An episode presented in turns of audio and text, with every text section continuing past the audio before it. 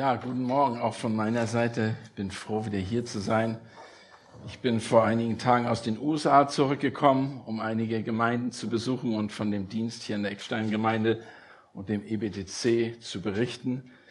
Es ist immer wieder eine Freude und ein Segen davon zu berichten. Das müsst ihr mir glauben. Da ist so viel, was uns am Herzen liegt.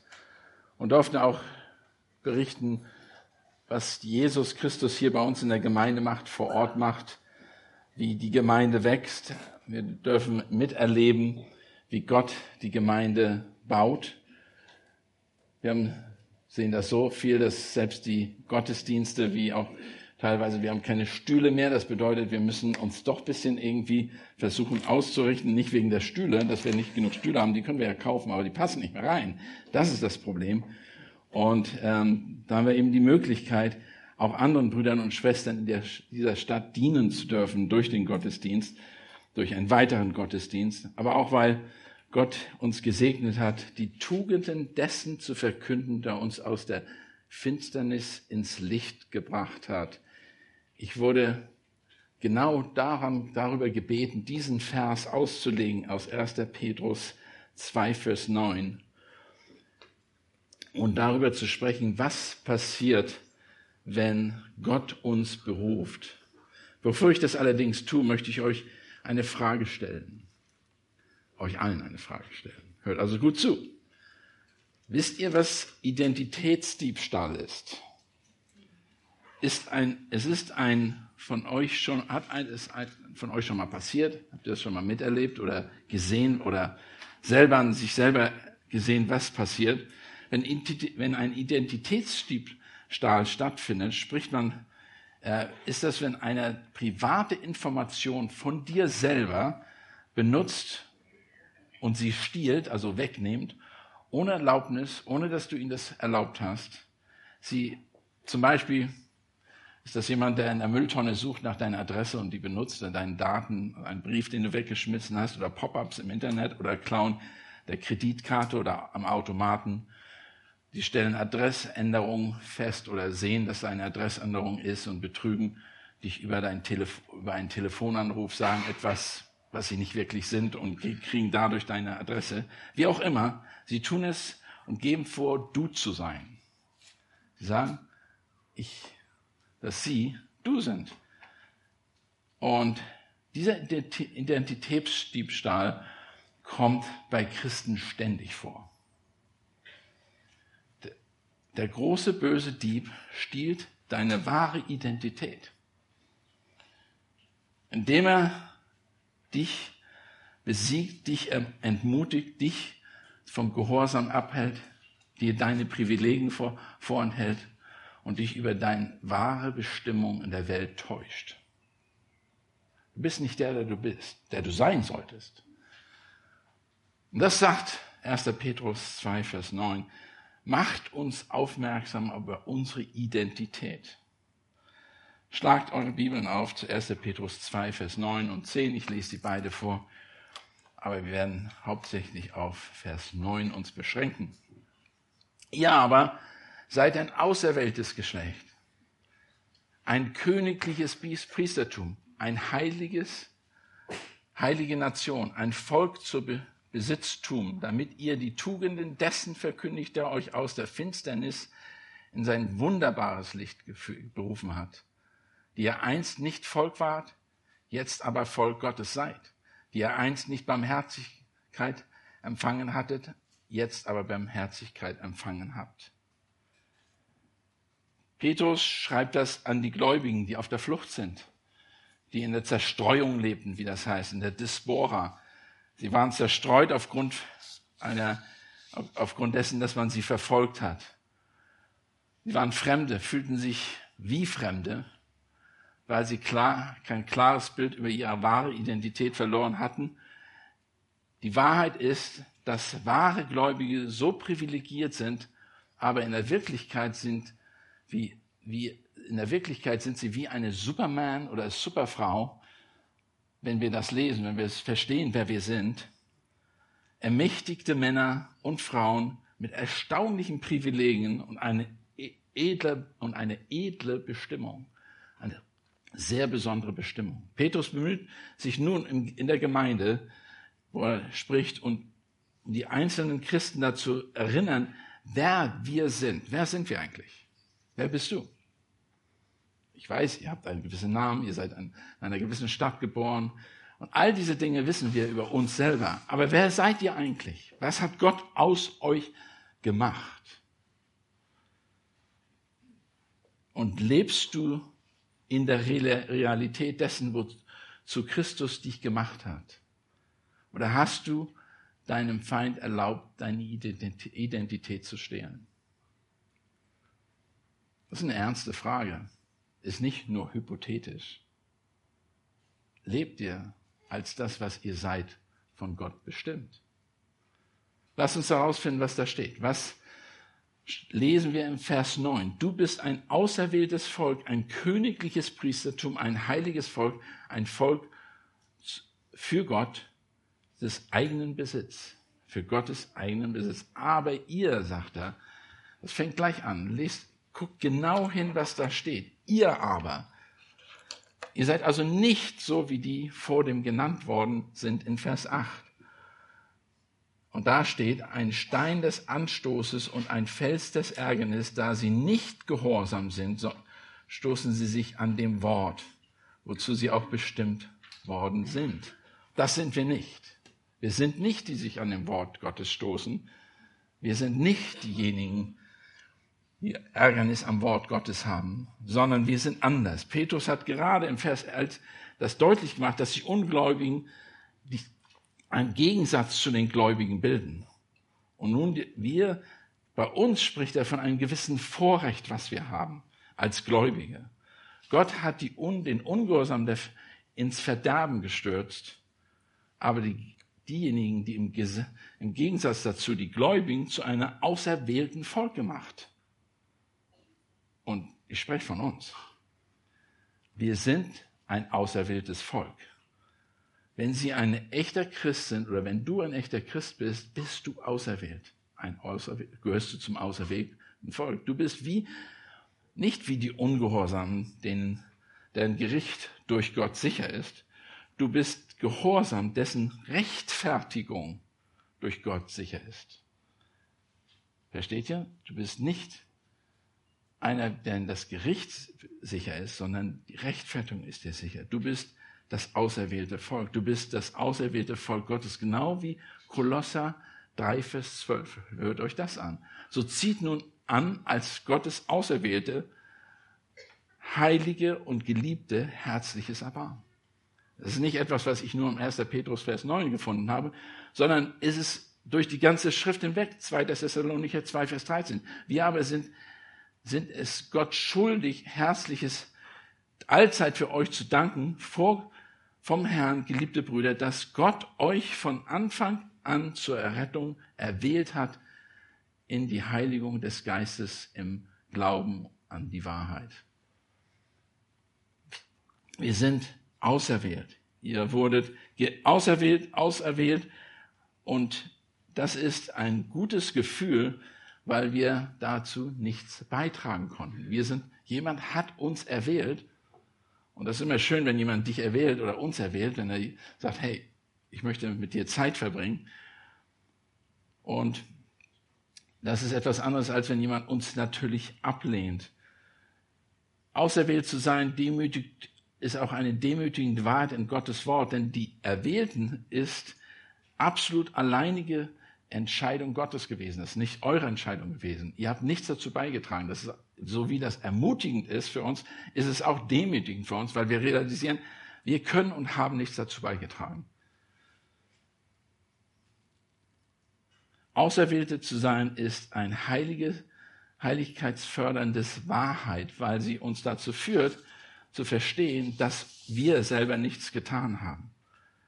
Bevor die Welt begann, hat uns Gott auserwählt, nicht mit der Leidenschaft reagiert, ihm zu gehorchen. Und wir sollten deshalb aus diesem Grund, weil er uns vorher, vor der Welt, Erschaffung der Welt auserwählt hat, wie es in der Schrift heißt, sollten wir dementsprechend auch mit Dankbarkeit reagieren. Auserwählt zu sein ist eine Wahrheit, die uns am meisten stärkt, Denn Gottes Wahl ist ewig, unveränderlich. Es gibt Frieden, egal was wir tun oder was uns bevorsteht.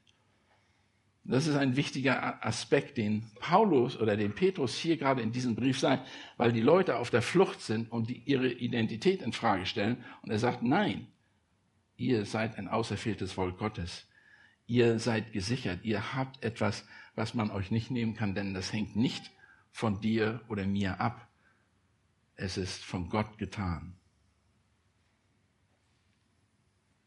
Auserwählt zu sein ist die Wahrheit, die am meisten Freude bereitet, weil sie die beste Hoffnung ist, die wir in einer sündhaften, gefallenen Welt haben. Das ist die beste Hoffnung. Sie hängt, wie gesagt, nicht von dir ab, sie hängt nicht davon ab, was die Welt tut, sondern sie ist faktisch von Gott gegeben und er kennt die Welt. Er hat sie gemacht, er hat sie äh, erstellt. Seht, verstehst du oder stehst du zu dieser Wahrheit? Verstehst du, dass du ein auserwähltes Volk bist? Er sagt, aber ihr seid ein auserwähltes Volk. Ihr seid nicht wie die Ungläubigen. Ihr seid Gläubige. Petrus zitiert wahrscheinlich aus Jesaja, Vers 21, wo er sagt, das Volk, das ich mir gebildet habe, damit sie meinen Ruhm verkünden. Gott hat uns auserwählt, natürlich nicht, jetzt denkt ihr, ja, wir sind besser als die anderen. Das ist nicht damit gemeint. Er hat uns auserwählt für einen Zweck, davon werde ich nachher noch sprechen. Der Punkt ist, wir müssen einfach verstehen, Gott hatte das in seinen Plan drin. Er wollte Menschen auserwählt, wie er das Volk Israel auserwählt hat in der Vergangenheit und die nicht gemacht haben, was, sie, was er wollte, hat er sie zur Seite gestellt und hat jetzt die Gemeinde auserwählt und uns benutzt, um sein, ihn zu verkündigen, um seine Tugenden zu verkündigen. Petrus sagt dies als eine Ermutigung für uns sowohl Juden als auch Nichtjuden, viele Rassen, die unter, dem, unter der Hand von Ungläubigen leiden, sagt er einfach, ihr habt die Möglichkeit, weil ihr von Gott auserwählt seid. Dies ist kein zukünftige, sondern eine gegenwärtige Verheißung. Petrus sagt nicht, dass ihr ein auserwähltes Volk sein werdet. Da müssen wir gut hin, hinsehen. Er sagt nicht, ihr werdet ein ihr aber seid ein auserwähltes Geschlecht, ein, äh, sondern er sagt nicht zukünftig, sondern ihr seid es jetzt. Ihr seid es jetzt. Ihr seid es zu dieser Zeit.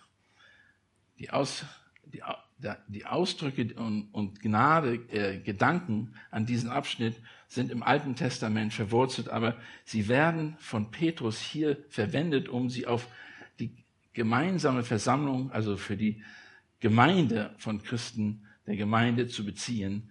Aber sie seien, sie seien, wie gesagt, wir sind ein auserwähltes Volk. So wie Gott die Nachkommen Abrahams als ein auserwähltes Volk erwählt hat, jetzt hat er Menschen aller Rassen in die Gemeinde zusammen als ein auserwähltes Volk bezogen. Jeder, Petrus sagt, dass eure Identität nicht mehr von einer Rasse abhängt, Jude, Nicht-Jude, Deutscher oder Ukrainer, Grieche, Schwarzer, Inder, Ukrainer oder was immer Grieche, wer immer das ist, weiß, darum geht das nicht. Nein, eure Identität, unsere Identität ist jetzt in Christus als ein auserwählte Rasse, als ein auserwähltes Volk. Das ist wichtig zu verstehen, weil manchmal denken wir, ja, ich bin auch Deutscher, ich bin auch inner, das stimmt zwar, aber deine Neuidentität in diesem Kontext ist, du bist sein auserwähltes Volk. Ihr aber seid ein auserwähltes Geschlecht, ein königliches Priestertum.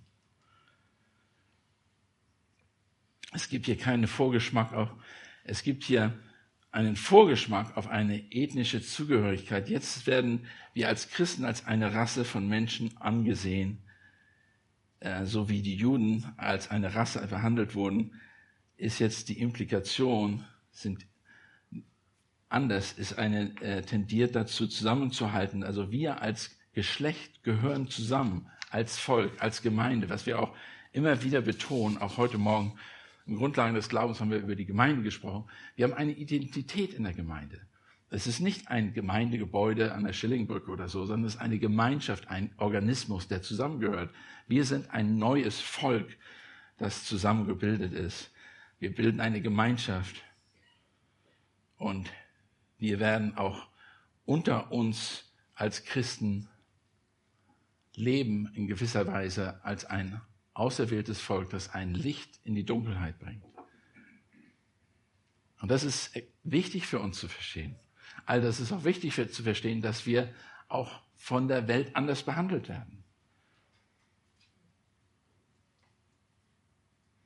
Es ändert sich eben alles, wenn du Christ bist.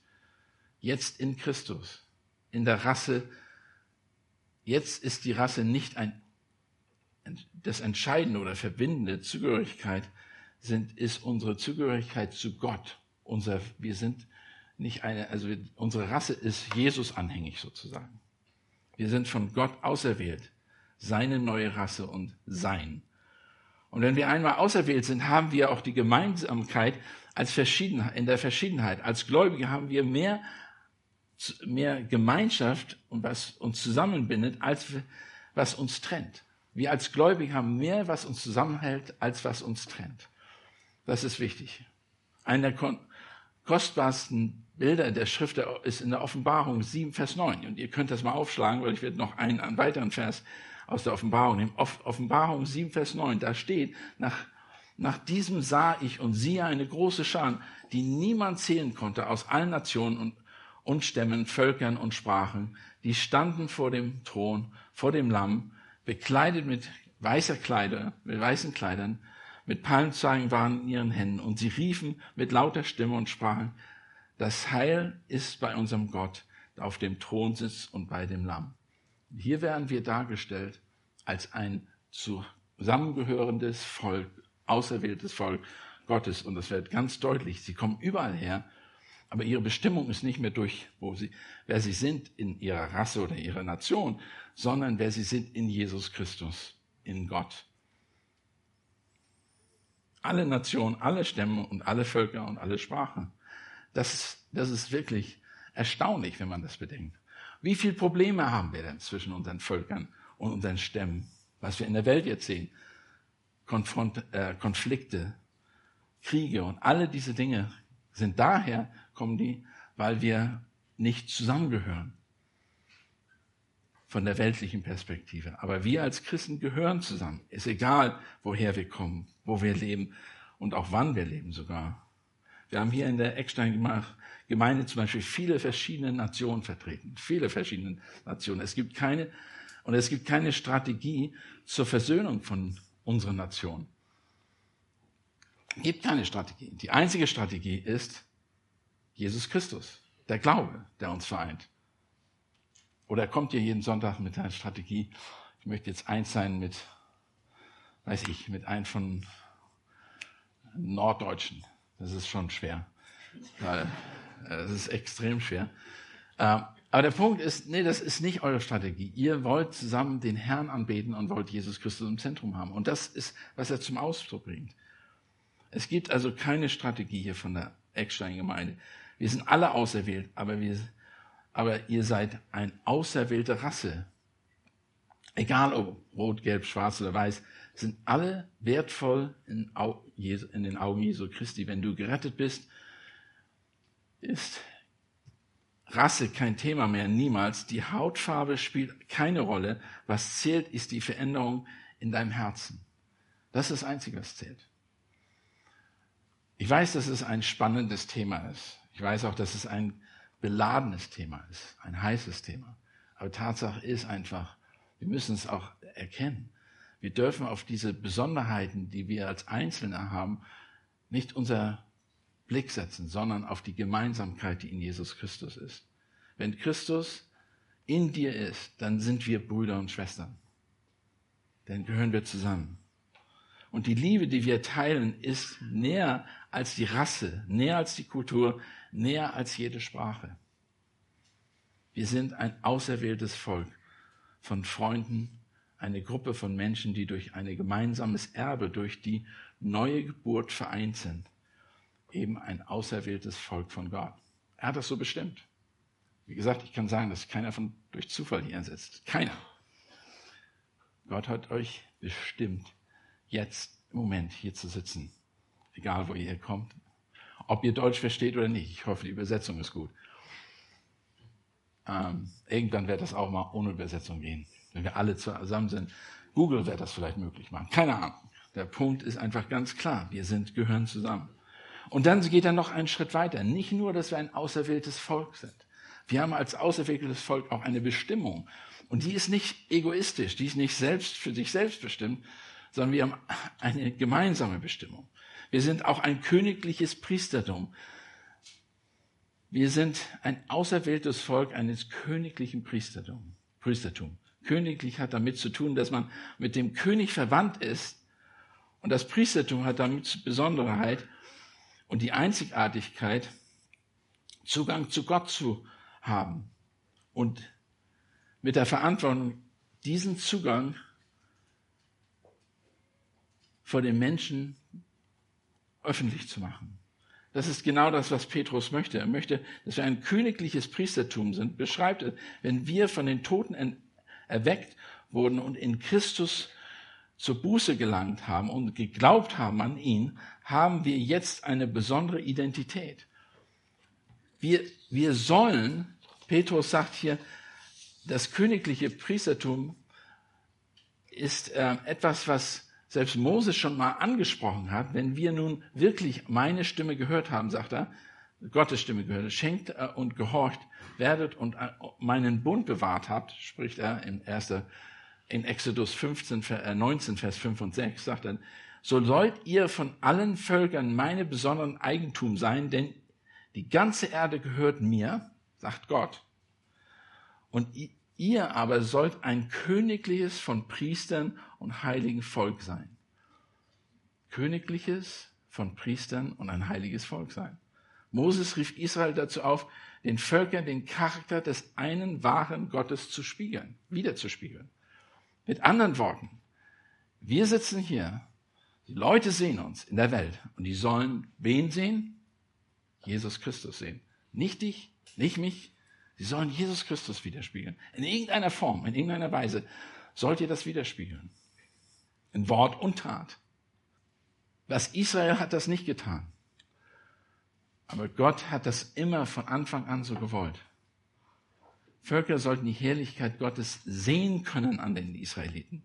Sie sollten überzeugt sein, dass andere Völker erkennen würden, dass ein, kein Gott dem Herrn ebenbürtig ist. Leider hat das, wie gesagt, Israel nicht getan.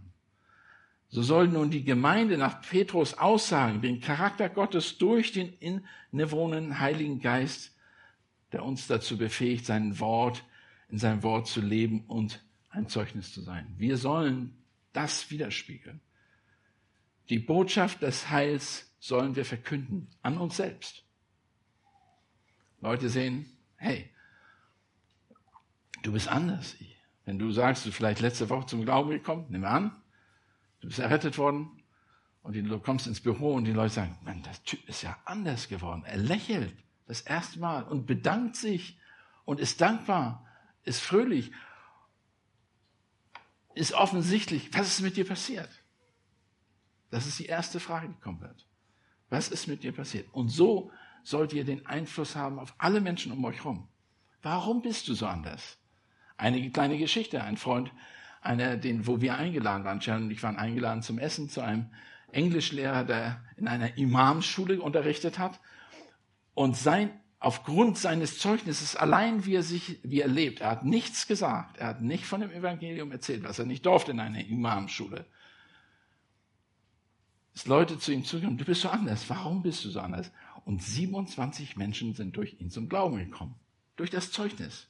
Nicht, dass er das nur, er hat natürlich davon erzählt, nachdem sie ihn gefragt haben.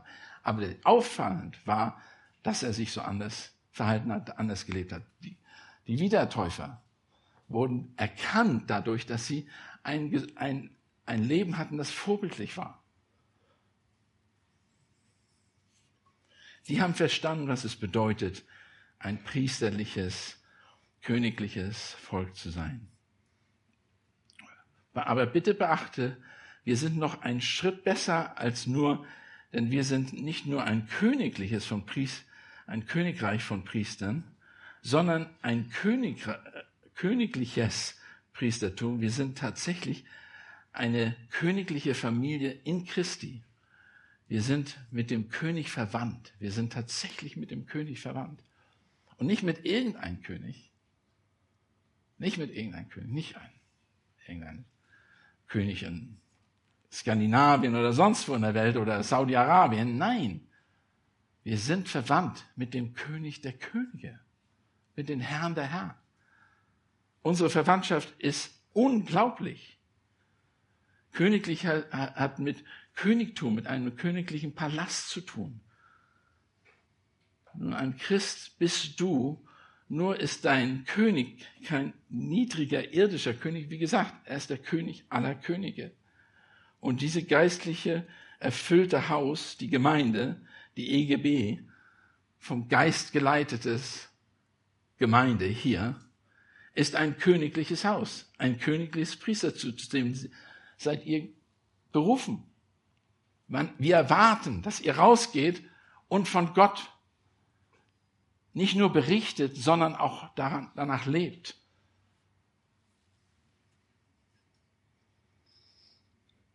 Aber das ist nicht alles. Das ist voll. Ein heiliges Volk zum Besitztum, zum Besitzen, damit ihr die Tugend dessen verkündigt, der euch berufen hat. Aber wir sind auch noch ein heiliges Volk.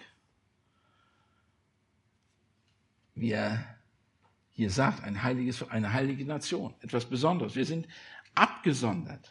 Wir sollen abgesondert sein. Die Menschen, Menschen müssen sehen, dass wir anders leben. Das bedeutet nicht in allem anders sein, das nicht in den Farben, Kleidung oder so. Darum geht es nicht. Es geht darum, wie lebt ihr euer Leben? Wie trefft ihr eure Entscheidung? Wie erzieht ihr eure Kinder? Wie behandelst du Ehemann deine Frau? Wie behandelst du Ehefrau deinen Mann? Oder wie geht ihr miteinander um? Wir sind von den Völkern der Welt getrennt. Gott geweiht Gott geweiht, einzigartig und verschieden. Israel soll ein, eine, sollte eine heilige Nation sein, eine moralisch tatlose Nation, ein Volk, das gegen die Sünde kämpft und danach strebt, wie ein Gott zu sein oder wie Gott zu sein. Innerhalb ihrer Grenzen sollten sie in einzigartiger Weise für Gott allein bestimmt sein. Völlig einzigartig und getrennt. Sind wir das? Sind wir in der Hinsicht einzigartig? sind wir bereit, uns abzusondern, nicht um nichts mit ihnen zu tun zu haben, sondern umgekehrt, um ein Zeugnis zu sein, um sie gerade zu erreichen. Wir sind die Gemeinde als Bürger einer heiligen Nation, sollen wir identifiziert werden, nicht durch unsere ethnische Zurück Zugehörigkeit, sondern durch unsere, unseren Charakter, durch unsere Heiligkeit, mit einer leidenschaftlichen Treue unserem himmlischen König und ihm allein. Wir sind keine Nation mit Grenzen. Es gibt keine Grenzen für uns. Sie sind nicht geografisch begrenzt, sondern wir sind als Gottes einzigartiges Volk in der ganzen Welt abgesondert. Wir sind, können Amerikaner, Deutsche, Portugiesen, Italiener, Schweden oder sonst was sein. Aber darum geht's nicht. Wir sind Christen. Und die sollten, für die sollte es ganz klar sein, dass wir das tun, was Gott sagt. Schau dir an, wie Petrus uns im 1. Petrus 2, Vers 11 beschreibt. Und da sagt er, ähm, Geliebte, äh, ich ermahne euch als Beisassen und Fremdlinge, dass ihr euch den fleischlichen Begierden, denen die gegen die Seele streiten, enthaltet. Wir sollen anders sein. Wir lesen so schnell drüber rüber und verstehen nicht, was Petrus hier wirklich sagen will. Aber die Leute hatten nichts. Die waren auf der Flucht. Ihre Identität war wichtig, extrem wichtig. Ihre Hoffnung war wichtig. Und unsere Hoffnung ist wichtig. Wir können genauso in diese Situation geraten, wie Petrus das jetzt erklärt. Wir können auch auf der Flucht sein. Es kann auch sein, dass das nächste Mal nicht irgendein Land ist, das angegriffen wird, sondern eine Gruppe von Menschen angegriffen wird, die Christen, und die, in der, die dann in der Zerstreuung leben. Und dass wir auf der Flucht, wie es die Anabaptisten und die die Wiedertäufer gemacht haben oder viele andere Nationen äh, verfolgt worden sind aufgrund ihres Glaubens, ein Zeugnis geben müssen. Und dann ist unsere Identität eben nicht, ich bin Deutscher, mein Pass ist hier, sondern ich bin ein Christ und mein Pass ist im Herzen.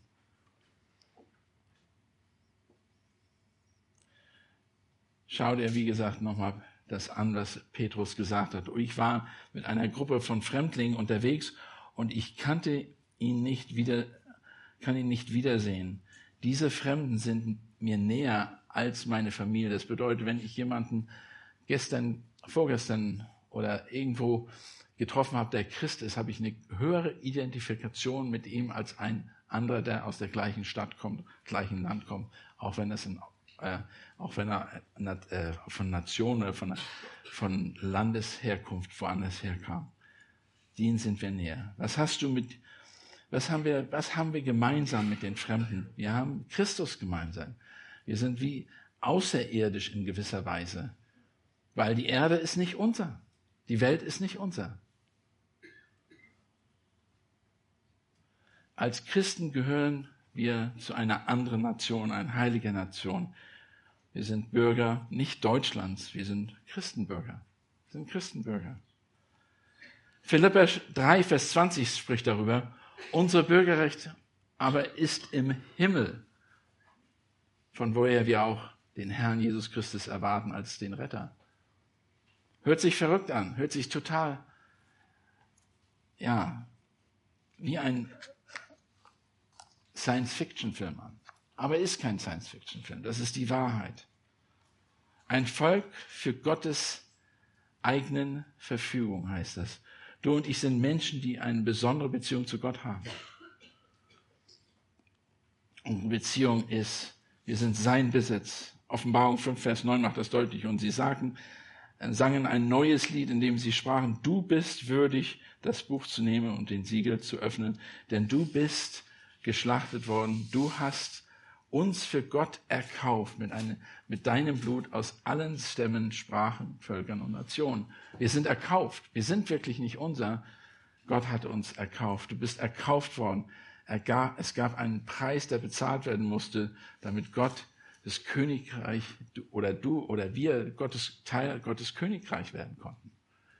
Und das macht deutlich, was das Evangelium ist.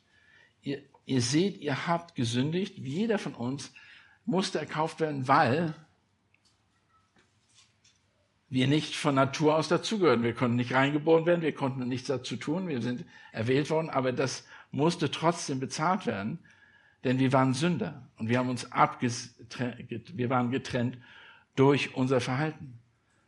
Jakobus 2, Vers 10, denn wer das Gesetz hält, sich aber in einer, in einer Sache verfehlt, der ist in allem schuldig geworden. Jeder von uns hat verfehlt. Ich habe heute Morgen gefragt, der, im Grundlagenkurs hat einer schon heute einen falschen Gedanken gehabt. Ja, jeder von uns hat wahrscheinlich schon einen falschen Gedanken gehabt. Es reicht. Hast verfehlt. Bist nicht Teil dessen. Aber so ist das eben nicht.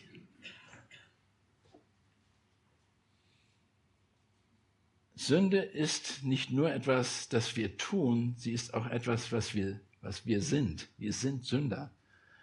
Es ist mehr als eine Lüge, die mich zum Lügner macht und mehr als eine, deine, ein Stehlen, das dich zum Dieb macht.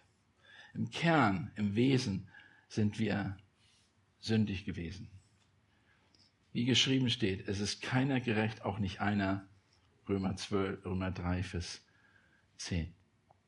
Der nach Gott fragt. Sie sind alle abgewichen. Sie tragen, taugen alle zusammen nichts da sie keiner, da keiner, der gut, da ist keiner, der gut ist, auch nicht einer.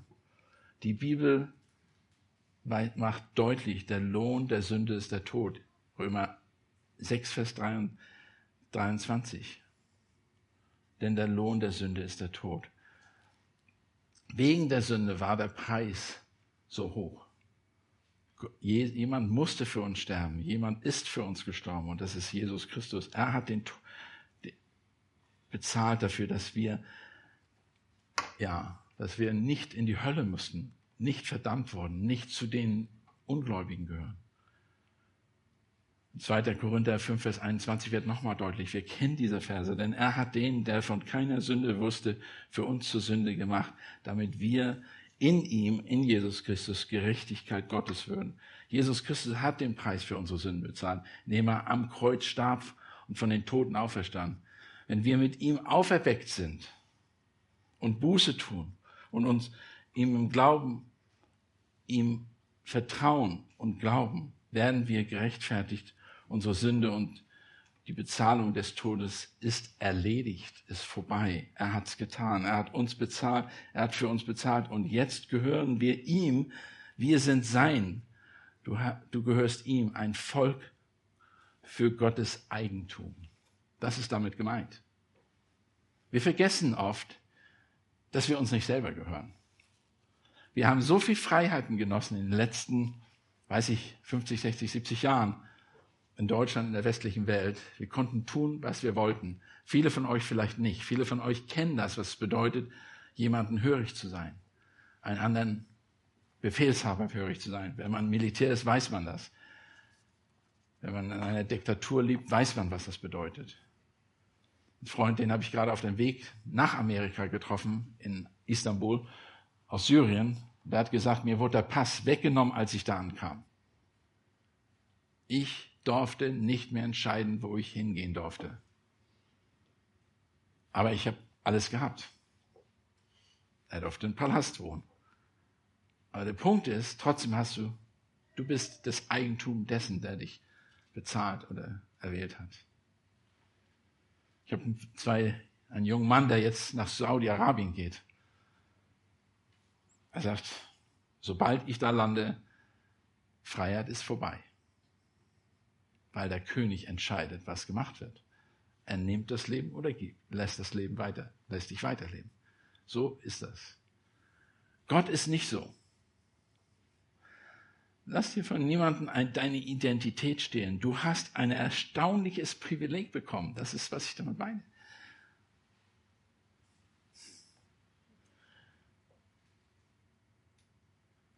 Aber dieses Privileg ist teuer bezahlt worden echt teuer bezahlt worden. Was, lies, was Gott, was Gott in Psalm 67 schreibt. Gott sei uns gnädig und segne uns. Er lasse sein Angesicht leuchten über uns, damit man auf Erden deine Wege erkenne und alle Heidenvölker dein Heil erkennen. Das ist das Ziel, dahin wollen wir kommen. Unser Zweck ist es, seine Tugenden dessen zu verkünden, der uns berufen hat, aus der Finsternis ins wunderbare Licht. Darum sind wir hier. Deshalb existieren wir. Das ist die Eckstein-Gemeinde. Wir sind dieses privilegierte, wir haben diese privilegierte Position nicht um uns herum zu sitzen und zu saufen und zu gammeln, sondern um etwas zu tun. Unsere Position ist auserwählt, um ihn zu rühmen, um ihn darzustellen. Wir wollen Gottes Charakter preisen und widerspiegeln. Das ist unsere Berufung. Und ich, ich, ich schäme mich nicht davor. Kein, ich hoffe auch keiner von euch. Wenn einer sagt, aber ich möchte mein Porsche kaufen, dann sage ich mir doch egal. Sorry, da ist jemand, der braucht das Geld, um zu leben, um den wir aus der Ukraine hierher holen wollen.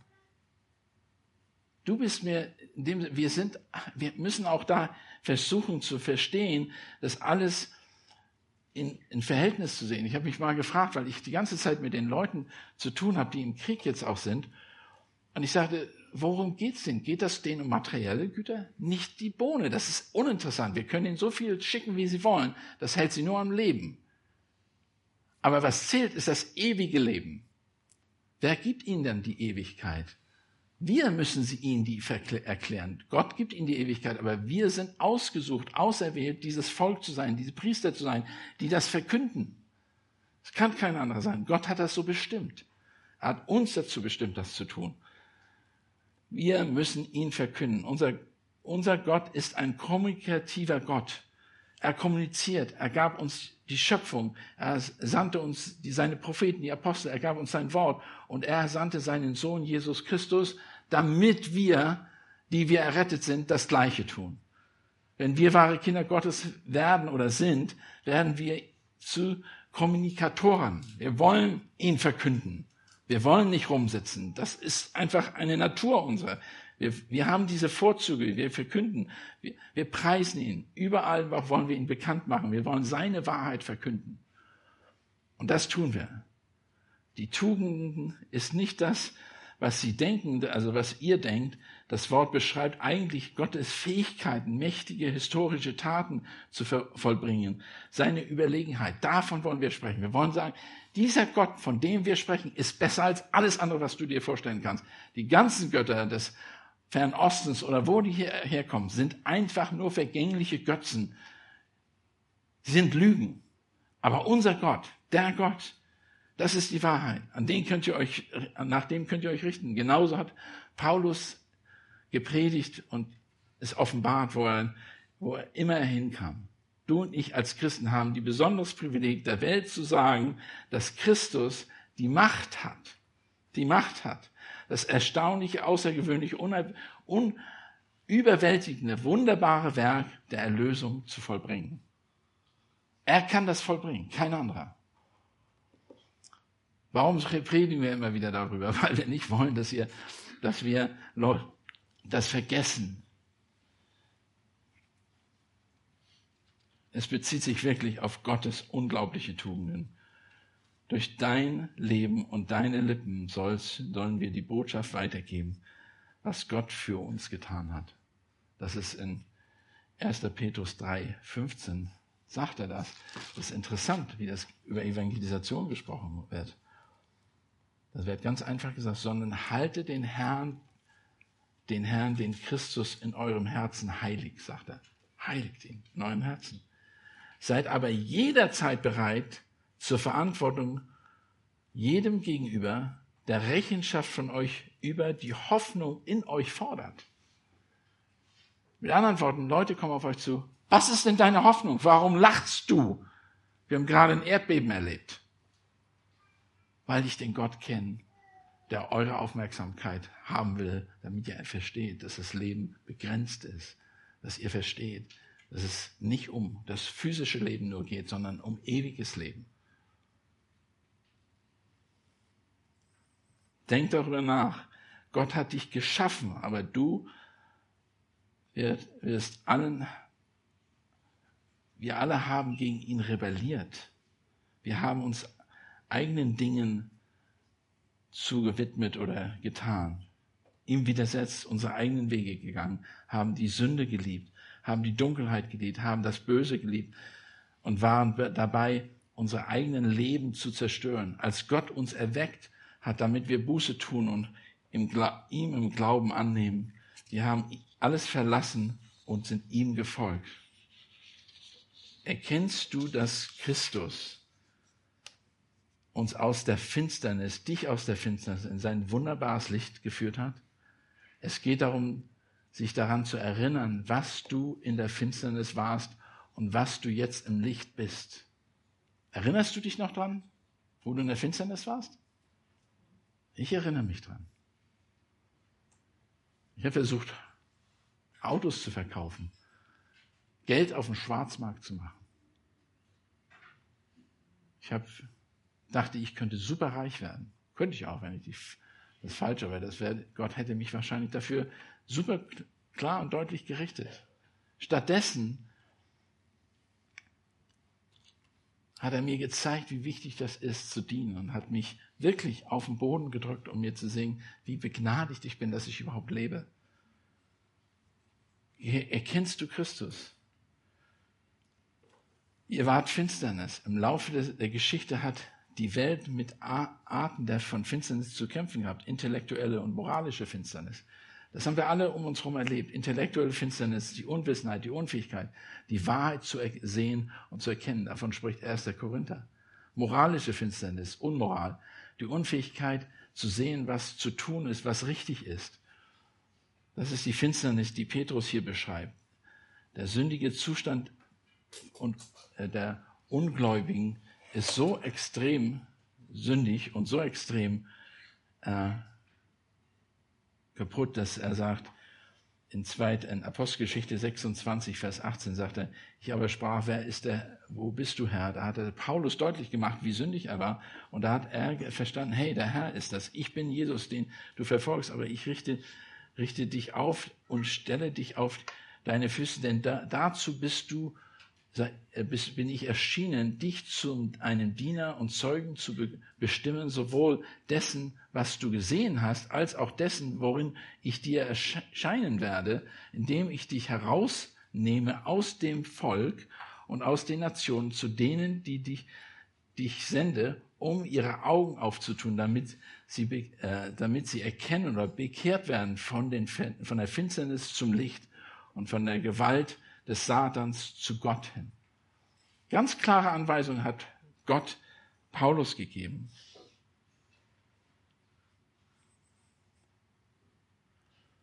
Also es ist, wir müssen einfach erkennen, Gott hat uns, dich, mich berufen, nicht einen allgemeinen Ruf an die ganze Menschheit, sondern ein besonderer Ruf, eine souveräne Ruf, ein mächtiger, wirksamer Ruf, Kaleo. Nur wenn du auf diese Weise berufen bist, kannst du gerettet werden. Und immer wenn du auf diese Weise berufen bist, wirst du auch gerettet.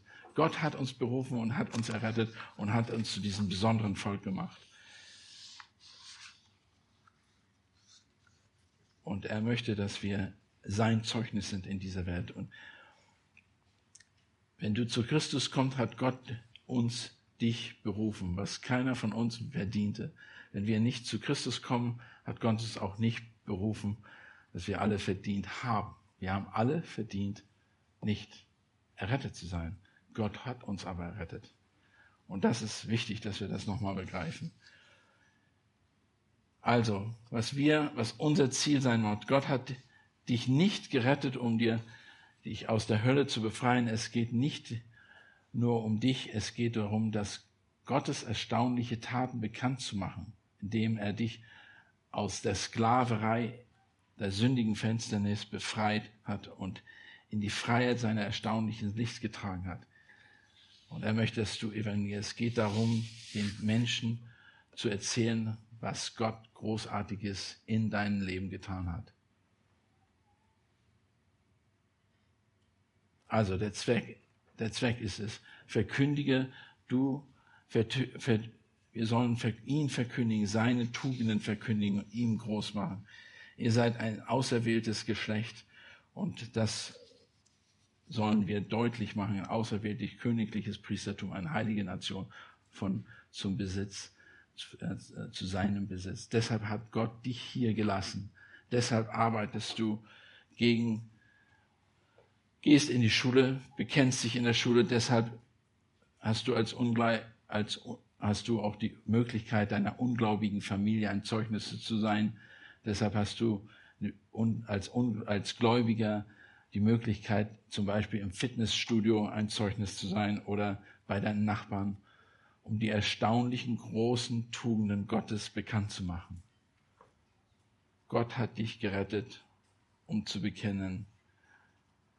Lass uns das auch tun. Lass uns als Männer und Frauen ihn verkündigen in dieser Welt, in dieser Umgebung. Lass mich beten. Vater Gott, du hast uns herausgerufen, du hast uns zu deinem